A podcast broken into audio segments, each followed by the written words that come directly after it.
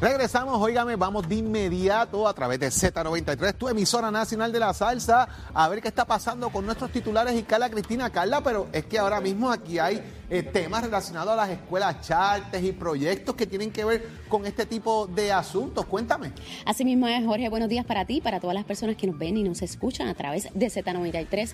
El gobernador Pedro Pierluisi vetó ayer el proyecto que incluía en la definición de servidores públicos de alto riesgo a los alguaciles adscritos al Poder Judicial para que puedan acogerse voluntariamente al retiro luego de haber alcanzado los 55 años de edad y 30 años de servicio. Y de otro lado, el secretario del Departamento de Educación, Eliezer Ramos Párez, adelantó que en agosto próximo podrían abrir otras cinco escuelas públicas alianzas, conocidas como escuelas charters, lo que aumentaría a 12 el total de planteles escolares bajo esta modalidad implementada desde el año 2018. Y por su parte, varios representantes presentaron una resolución para que en el reglamento de la Cámara se incluyan las mesas de diálogo como una alternativa a las vistas públicas y oculares, pues según sostienen, aquellas han sido productivas. Y en temas internacionales, el Servicio de Inmigración y Ciudadanía del Gobierno de Estados Unidos informó que la mayoría de los inmigrantes cuyos permisos de trabajo están a punto de expirar o han expirado recientemente serán autorizados a seguir trabajando por un año y medio más. Este segmento es traído a ustedes por Toñito Auto. Cuando lo sumas todito, pagas menos con Toñito.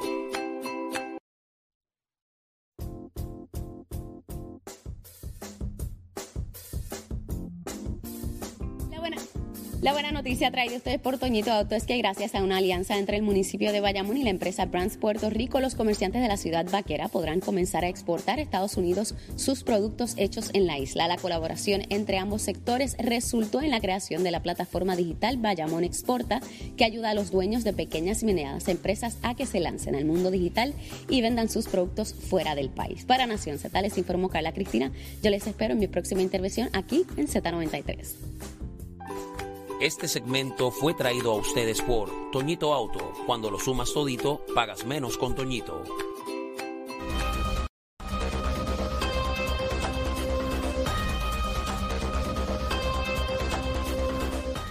Damos paso al segmento del análisis del día y como todos los miércoles está aquí con nosotros el representante Jorge Navarro y Suárez. Buenos días, representante. Buenos días a ti, un saludo a todos los que escuchan. Y está con nosotros también la ex representante Sonia Pacheco Irigoyen. Buenos días, ex representante. Muy buenos días, Eddie. Buenos días a todos, a Georgie. Bueno, en estos días hemos estado discutiendo algo que es bastante cercano a ustedes porque es la discusión de la ciudad capital y es en términos a esta situación que eh, tres ex candidatos a la poltrona municipal, los ex candidatos a la poltrona municipal, elevan un referido al Departamento de Justicia para que se investigue al alcalde Miguel Romero por eh, alegadas vínculos con las compañías que eh, han sido de alguna manera sancionadas o investigadas más bien eh, por malos manejos en lo que es el asfalto, ¿verdad? A esos efectos, el alcalde se ha pronunciado en que no dará más entrevistas ni hablará más al respecto. Comienzo contigo, Sonia. Bueno, este, esto es una situación sumamente difícil para el alcalde, tener que probar eh, de dónde, ¿verdad? Sacó eh, esos contactos que no que fueron tan benévolos y tan buenos. Mira, yo nunca había visto una compañía de asfalto que le encantara tanto venir a tapar rotos y bacheos en Puerto Rico y darlo gratis. Definitivamente es una situación bien difícil. Eh, él tiene ah, en este momento, ¿verdad? Que, que yo creo que guardarse y, y buscar la manera de, de defenderse porque lo que viene para él no va a ser fácil y especialmente para aquellas otras personas que son otros representantes. Yo sé que Georgie está aquí y va a decir que fue el alcalde que lo llamó y lo invitó, pero hay otros otros representantes que están actualmente y que sabemos que también era falta usar un parking en oficinas de distrito con esas mismas compañías y hay otras fotos que pronto van a estar saliendo por ahí porque tenemos información y nos ha llegado este de gente que dice que hay esto y lo otro. Todo ese tipo de información que sale cuando el río suena, agua trae. Que se defienda, que aclare todo lo que tenga que aclarar y esa es referido de estos tres ex candidatos, pues definitivamente este yo lo yo lo veo en dos puntos lo veo como personas que pues este piensan que hubo ventajería política en el momento de que se utilizaron e, eso eso ese tipo de de beneficio en una campaña pero también que pasen la página ya no ganaron ya independientemente de todo ya no ganaron yo creo que el referido de, de parte de, justicia sí se debe hacer, porque Domingo Emanueli, todo el mundo sabe que se ha comportado como uno más del Partido Nuevo Progresista en todas sus ejecuciones, y lo vemos constantemente cuando es algo para, el Partido Popular o para otro, ataca inmediatamente. Así que vamos a ver si va a ser neutral en este momento. Representante Navarro, a esos efectos hay mucha gente que dice que aquí no hay carne, que no hay ilegalidad, que esto no fue un donativo, fue un donativo a la comunidad. He escuchado palabras suyas a esos, a esos efectos, pero parece concentrarse la situación en si en efecto se estaba a punto de perfeccionarse un contrato que de momento se echó para atrás y se sacó al licitador y que por eso es que no aparece, pero hay unos números ahí que se han provisto durante la semana que parece que eso estaba a punto de perfeccionarse en algún momento. ¿Qué nos tiene que decir? Bueno, esto es un refrito de, la elección pasada. Los tres derrotados no han pasado el golpe de la derrota que tuvieron con Miguel Romero. Este, aquí no ha ocurrido nada diferente de lo que siempre ocurre con diferentes representantes o alcaldes de todos los partidos una compañía privada que se ofrece para ayudar a las comunidades, como yo mismo yo hago en las ferias de servicios, que tocó las puertas para eh, empresas privadas para que den sus servicios a las comunidades. Aquí están tratando de buscar donde no hay nada, a ver y estirar el chicle lo más que puedan como bien indicó el alcalde en el comunicado que ayer... Eh, bueno, pero lo que pasa es que una cosa es el servicio y otra cosa es que esto era un exceso de otro lado que todavía, de hecho, ese esos excesos no se han identificado. Pero una cosa es servicio y otra cosa es que sobre algo y se le provee a la comunidad un bien. Pues claro, pero es, es que, oye, si hay brea que sobra de proyectos y una comunidad se ofrece para darlo, pues uno los utiliza responsablemente, siguiendo todas las directrices. ¿Por qué en el pasado esto no prosperó ante el auditor electoral? Porque no había nada que pudiera involucrar a Miguel en algo irregular. Aquí están tratando de tratar de decir que hubo algo ilegal en la utilización de esto y hasta el día de hoy no van a poder lograr nada. ¿Por qué no investigan o estos tres derrotados no han enviado una carta de los contratos que tuvo esta compañía con alcaldes del Partido Popular a ver qué, qué conexión o qué hubo con eso. En el municipio nunca fue adjudicado nada porque él licitó, como cualquier hijo de vecino, no cumplió con los requisitos de la subasta y fue descualificado cuando no entregó lo, que estaba solicitando. Pero alguien pagó por esto y algún municipio dejó de recibir algo por lo cual pagó. Porque eso sería también otro señalamiento adicional. Oye, a lo mejor se tiraron menos pulgadas para que sobrara y lo echamos entonces acá. Están tratando de tirar un chicle en, en, algo donde no ha habido ninguna conexión con esta compañía. Mucho antes del 2021 de diciembre ya él había sido descualificado de la subasta por no cumplir con los requisitos básicos cuando usted gana una subasta, el big bond, todo lo que establece para concretar la adjudicación no lo cumplió, pues se le eliminó y vino otro otro otro licitador que llegó y ahora están tratando eh, eh, los compañeros derrotados que estuvieron en la en esa elección de ver que aquí hubo o tratar de insinuar que hubo alguna conexión de kickback o algo por el estilo y eso jamás hubo ni jamás lo ocurrió. Vuelvo y repito, porque no ha sido tan enérgico la misma prensa, los mismos candidatos derrotados de los que sí tenían contrato con esta compañía. Aquí no hubo ninguna relación, ni profesional, ni, ni gubernamental, ni de servicios con el municipio. Miguel lleva 15 meses como alcalde y nunca ha tenido ninguna relación con esta compañía. Que lo investigue justicia, a ver si es verdad todo lo que dice George. por eso es que hay que hacerlo. Tiene que investigarse que investiguen lo que dé la gana, no van a conseguir nada porque aquí nunca ha habido nada de irregularidad. ¿Usted pone las manos en el fuego por el alcalde, representante? Claro, claro que sí, claro que las pongo por Miguel Romero, porque lo conozco y sé su verticalidad y su compromiso. Aquí lo que le molesta es que hemos dado un servicio excelente a los sanjuaneros desde hace 15 meses desde que llegó a la alcaldía y no vamos a poder desbancar su obra que ha sido efectiva, concreta y pulcra sobre todo. ¿Renuncia voluntaria o incentivada para el director de la Comisión de Juegos eh, que antes pertenecía a turismo, ahora pertenece a desarrollo económico, Orlando Rivera. Parecería que el representante Cheito Madera y el representante Ángel Mato se apuntaron una, Sonia. Claramente que sí. Y yo veo que aquí hay una situación sumamente eh, bien triste para una, una, un tipo de, de, de, comisión que se creó con la única intención de tratar de, de, de, velar que se llevara los juegos a, de la, ¿verdad? A, sumamente bien regulados.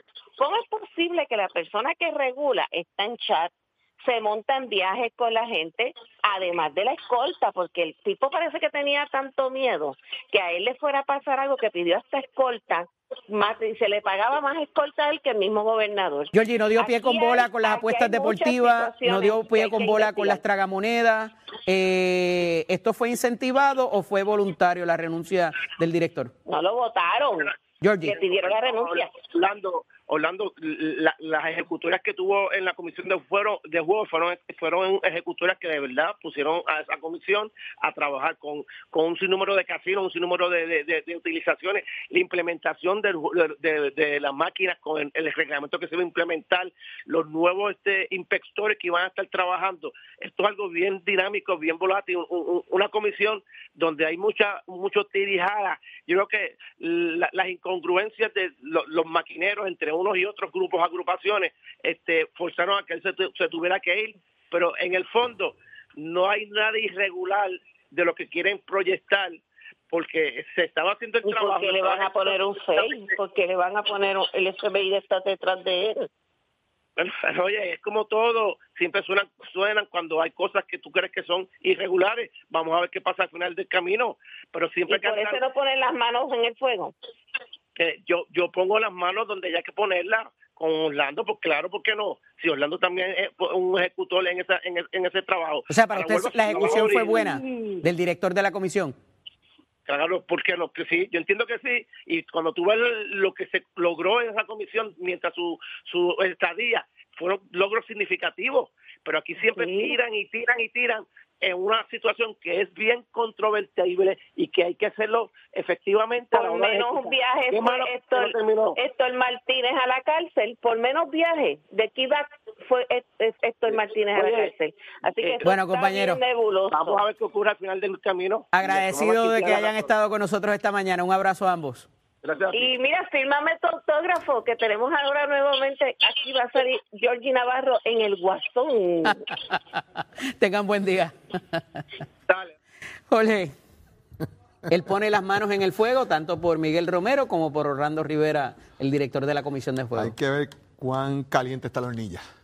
En ese este, sentido, Me parece que son dos, dos instancias bastante distintas, ¿no?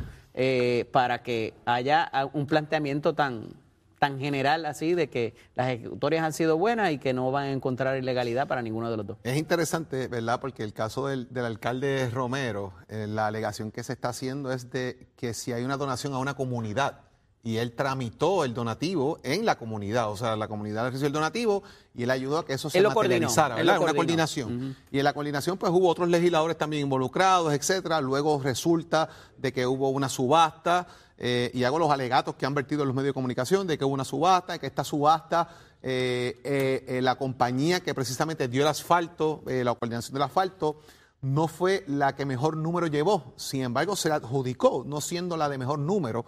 Y luego esa subasta pues no se materializó, o sea, no, se llevó a cabo la contratación finalmente.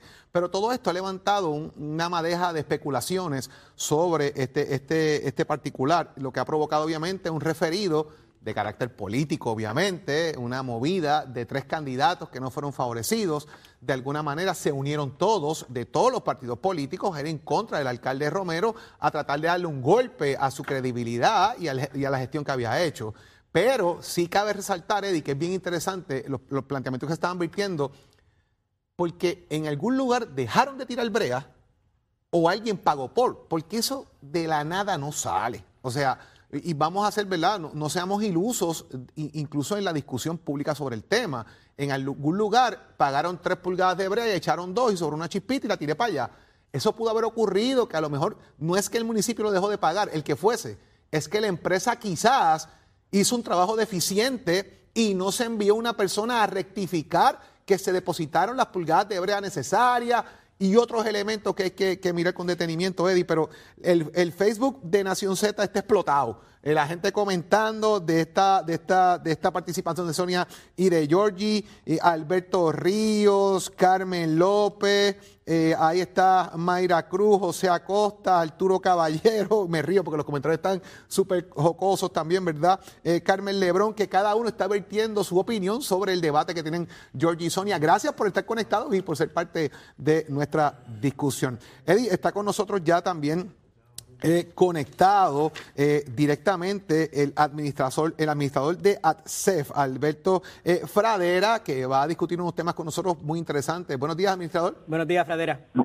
Buenos días para ustedes y para todos los amigos de escucha. Ayuda a los estudiantes para la compra de alimentos. ¿Cómo es esto? ¿De qué se trata? ¿Cómo funciona?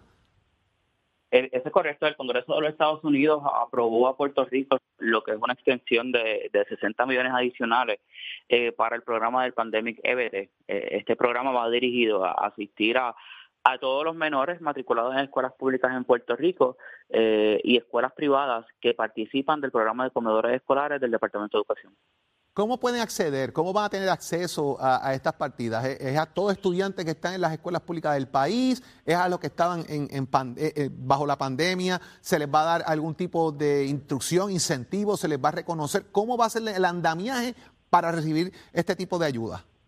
Eh, esta, esta, este proyecto está dividido en tres fases. La primera fase comienza en el día de hoy, donde todos los estudiantes de escuela pública en Puerto Rico, recipientes del programa del PAN, eh, y que son elegibles a recibir esta ayuda van a estar recibiendo, eh, de acuerdo al último dígito del Seguro Social del, jefe de la familia, eh, la ayuda que le corresponde de acuerdo al, año escolar. Todos recipientes del PAN, eso es importante, todos recipientes del PAN. Es correcto. la segunda fase comienza mañana jueves, donde a través del portal del gobierno de Puerto Rico, pr.gov, eh, los padres, eh, los custodios de los menores de escuelas públicas en Puerto Rico no beneficiarios del PAN eh, van a poder acceder al portal y hacer la solicitud correspondiente para recibir esta ayuda si es que fueran elegibles. Entonces, la tercera fase comienza el próximo miércoles 11 de mayo, donde los estudiantes de escuela privada que son elegibles, también los padres van a poder a través del portal del gobierno de Puerto Rico hacer la solicitud. Ahí está, así que, y, y, el portal, o sea, va a ser todo a través del portal, la solicitud eh, a ellos, del gobierno de Puerto Rico. ¿Cuál es, ¿Cuál es la dirección del portal? www.pr.gov. Eh, van a encontrar el icono que dice PEBT eh, o ayuda para estudiantes, le dan clic, ahí también van a encontrar antes de acceder a la solicitud toda la información eh, del programa, la elegibilidad, los requisitos eh, y el calendario de la fase, de las tres fases y el calendario de las emisiones de los beneficios. Más o menos cuánto por individuo pudiese quizás eh, recibir un estudiante para poder, lo, que le tocaría, un promedio más o menos. Cada menor tiene derecho a 8 dólares con 28 centavos por cada día que no ha tenido acceso al comedor escolar. Esta parte es bien importante porque en otras ocasiones se hacía una emisión completa por un mes sin importar verdad cuántos días el estudiante ha estado eh, de forma virtual. Eh, en este caso, las guías del gobierno federal establecen que tiene que ser por cada día que el estudiante no ha tenido eh, el acceso a comedores escolares. Así que, es decir, si el menor estuvo de 8 de la mañana a 12 del mediodía, pero la escuela ha estado operando el comedor escolar de forma to go o para ingerir los alimentos dentro del plantel escolar antes de irse a su hogar, pues no va a estar siendo elegible. Así que eh, esta parte es bien importante. El menor tiene que haber permanecido de forma virtual en su hogar para poder ser elegible al, beneficio. Bueno, Fradera, el mayor de los éxitos en esta gestión, que es muy importante eh, para, para el país, en el sentido, ¿verdad?, que podamos seguir ayudando a nuestros estudiantes. Así que mucho éxito en esta gestión para beneficio del país. Gracias a ustedes por la oportunidad. En el mundo deportivo, señoras y señores, las mujeres siguen destacándose. Tato, ven acá, eh, ¿qué hay? ¿Qué hay con, con las boricuas en el deporte? Eso es así, tenemos información. Este miércoles siempre estamos tratando de dedicarlo a las damas, ¿no? Para hablar de ella en deporte. Hay noticias buenas, y noticias un poco, pues, penosa, que es como está pasando con la jugadora de la NBA que está detenida en Rusia, pero de eso vamos a hablar ahora y la buena actuación que ha tenido la Boricua en el surfing y por ahí viene el voleibol femenino. Pero antes que nada, recordando que esta sesión es con el auspicio de Mestre Escoles, que te informa que estamos en el proceso de matrícula ahora que entra el mes de mayo nuestro nuevo trimestre, así que usted va a marcar el 787-238-9494, ese numerito llama el 787-238-9494. Si usted le gusta la soldadura industrial, hojalatería y pintura en las mecánicas, la automotriz, la racing, la de motora, la marina, dése una vueltita por Mestre Escoles. Bueno, vamos con el deporte que vamos a empezar con la jugadora de la Women's NBA que fue detenida en Rusia. Ellas tienen un juego de exhibición allá del equipo de los Phoenix Mercury, Brittany Rainey, fue detenida porque aparentemente alegadamente tenía unos cigarrillos electrónicos que tenía el aceite este de cannabis y aparentemente pues eso allá es ilegal y la tienen detenida por eso. La, el equipo de Joe Biden, el presidente de los Estados Unidos, está trabajando con eso porque ellos dicen que está detenida injustamente. Vamos a ver cómo se trabaja y qué futuro tiene esta jugadora que está. Mientras tanto, a nivel del voleibol en Puerto Rico, pues mira, ya se presta a empezar el voleibol. Pero ¿qué pasa? Hay un torneo preparatorio que siempre hacen el Francisco Pachuco Morales y ahí van a estar los cinco equipos. Ese torneo va a ser este fin de semana en Manatí, en el Coliseo Juan Albín Manzano. Así que todos los énfasis del voleibol pueden pasarse por allá. El viernes van a estar jugando a las 5 y a las 9. Mientras tanto, en el surfing, Habana Cabrero sigue trabajando bien duro, sigue acomodándose en el surfing. Hablamos de las semanas pasadas donde estuvo en la segunda posición en Barbados y ahora en California, en la playa de Huntington Beach, ocupó un quinto lugar. Ya usted sabe, está acumulando puntos en este gran circuito porque ella quiere representar a Puerto Rico en las próximas Olimpiadas en París 2024. Usted se entera aquí en Nación Z, donde nace la noticia deportiva con el piso de Mestre Chino, give it a el informe del tránsito es presentado por Cabrera Chrysler Dodge Jeep y Ram 787-333-8080. Buenos días, soy Carla Cristina informando para Nación Z. En el tránsito, el flujo vehicular continúa operando con relativa normalidad en las vías principales de la zona metropolitana, como la autopista José Diego entre Vega Alta y Dorado, y entre Tuabaja y Bayamón, donde hay tapón, así como en la carretera número 2 y tramos de la PR5 y la 167, todas estas en dirección a San Juan y está semipesado ya el expreso Valdoriotti de Castro en Carolina, así como tramos de las avenidas Campo Rico, Paseo de los Gigantes, Ramal 8 y 65 de Infantería, y el expreso de Trujillo Alto en dirección a Río Piedra Está semipesado el tránsito en la 30 desde Juncos a Gurabo y pesado un tramo de la autopista Luisa Ferré en Calle y en dirección a Caguas, esto debido a un accidente vehicular reportado en la zona. Más adelante actualizo esta información para ustedes. Ahora pasamos con el tiempo. El Servicio Nacional de Meteorología nos informa que para hoy tendremos un oleaje de entre 3 y 5 pies a través de las aguas locales con vientos moviéndose del este a velocidad de hasta 20 nudos. Además, continúa vigente el riesgo alto de corrientes marinas para las playas desde el noroeste por toda esa costa hasta el noreste de la isla, incluyendo a Culebra. Por ello, se exhorta a los bañistas a que mantengan alejados de esas, de esas playas y a los operadores de pequeñas embarcaciones a que ejerzan precaución al navegar. Más adelante les hablo sobre cómo estará el clima para hoy. Para Nación Z les informo Carla Cristina. Les espero en mi próxima intervención aquí en Z93. Ponte al día. Aquí te informamos y analizamos la noticia. Nación Z por, por Z93. Los apagones siguen dando dolor de cabeza a la gente, pero mira, llegó Yesenia Merced con la alternativa, Yesenia con la solución para acabar con los apagones y tener energía, mire, sostenible en su casa a través precisamente de energía renovable con Power Solar. Buenos días, Yesenia. Buenos días, Jorge. Así es. Estamos aquí siempre para brindar la mejor información de lo que es energía renovable y, por supuesto, cómo usted lo puede obtener y esas ofertas que usted necesita para hacer ese cambio ya. Y es bien importante que usted recuerde que casa sin apagones es igual a felicidad. Usted puede disfrutar de la maravilla de la energía renovable con nosotros, Power Solar, y obtener tu sistema de paneles solares con batería de respaldo para que estés preparado para esta temporada de huracanes que ya está ahí a la vuelta de la esquina y por supuesto los apagones constantes en nuestro país. Así que no te permitas volver a quedarte a obscuras en un apagón. Power Solar te ofrece seguridad energética, inviertes en un sistema que es para ti, produces tu propia energía a través de una fuente natural que es la luz del sol y tienes en tus manos